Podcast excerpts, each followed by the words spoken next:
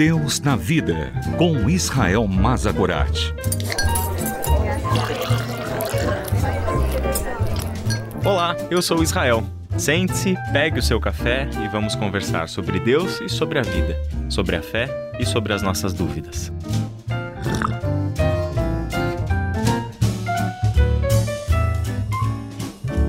Hoje eu quero conversar com você sobre três palavras. Guarde-as com você: chamado, propósito e autoridade. O texto que eu quero ler é Marcos capítulo 3, do versículo 13 ao versículo 19, e lemos assim: Depois Jesus subiu a um monte e chamou aqueles que ele desejava que o acompanhassem, e eles foram. Escolheu doze e os chamou seus apóstolos, para que o seguissem e fossem enviados para anunciar sua mensagem, e lhes deu autoridade para expulsar demônios. Estes foram os doze que ele escolheu: Simão, a quem ele chamou Pedro, Tiago e João, filhos de Zebedeu, aos quais deu o nome de Boanerges, que significa filhos do trovão. André, Filipe, Bartolomeu, Mateus, Tomé, Tiago, filho de Alfeu, Tadeu, Simão, o cananeu, Judas Iscariotes, que depois o traiu. Este pequeno trecho do Evangelho de Marcos mostra a seleção dos apóstolos, em que Jesus escolhe dentre os discípulos que já o acompanhavam aqueles que seriam os sucessores do seu ministério. Apóstolos são aqueles que eram enviados por Jesus ao mundo como seus representantes. Por isso mesmo é que estas três palavras devem marcar a nossa vida enquanto discípulos de Cristo. A primeira delas é o chamado, pois tudo começa com o chamado de Cristo. Aquilo que realmente podemos dizer que transformou a nossa vida, ou que aquele evento para o qual a gente olha para o nosso passado e podemos dizer: foi aquele dia que a minha vida mudou Talvez você tenha algumas experiências marcantes na sua vida, mas uma coisa tem que estar clara: nenhuma dessas experiências de transformação de rumo pode ser mais significativa do que ouvir o chamado de Cristo.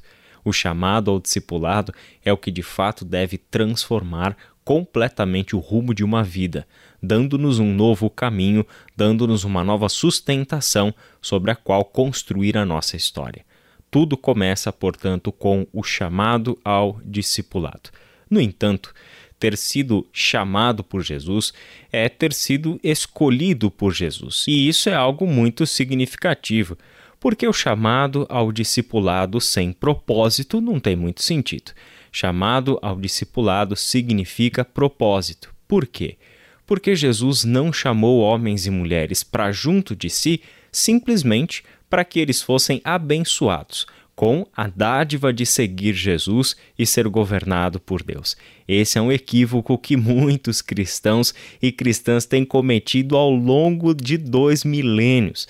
Achar que ser chamado por Jesus significa ir para o céu. Não, este é um equívoco muito comum, mas indesculpável, porque os evangelhos são muito claros tudo que Jesus fez e que pode se chamar de salvação significa tornar-se um discípulo de Jesus. Viver sob a sua disciplina é viver sob o governo de Deus.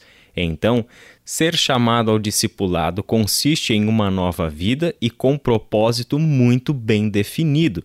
Neste texto fica ainda mais claro para que o seguissem e fossem enviados para anunciar sua mensagem. Aqui está a síntese do discípulo de Cristo. Ele é aquele que é chamado para seguir Jesus e, enquanto faz isso, são enviados para anunciar a mensagem do Evangelho. Em outras palavras, são enviados ao mundo para fazer discípulos, assim como se tornaram discípulos. E tudo isso é possível na autoridade de Jesus. Quem concede a autoridade é o Cristo. Logo, a autoridade sobre a qual os discípulos vivem é a autoridade derivada, provém de Jesus Cristo. Neste texto é dito que eles receberam autoridade para expulsar demônios. Como nós vamos entender isso? Na verdade, expulsar demônios é apenas uma representação do que significa a missão do discípulo de Cristo no mundo.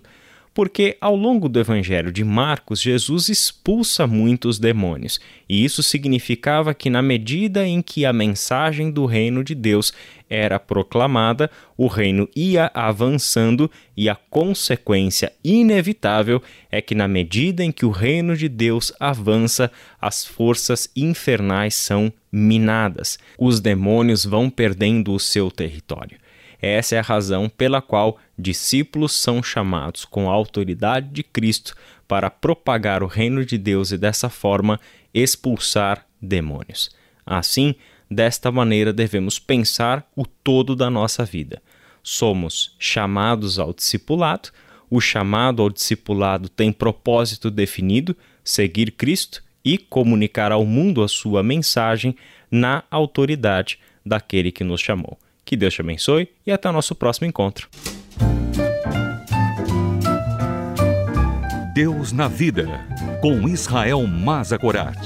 Para ouvir novamente, acesse transmundial.org.br.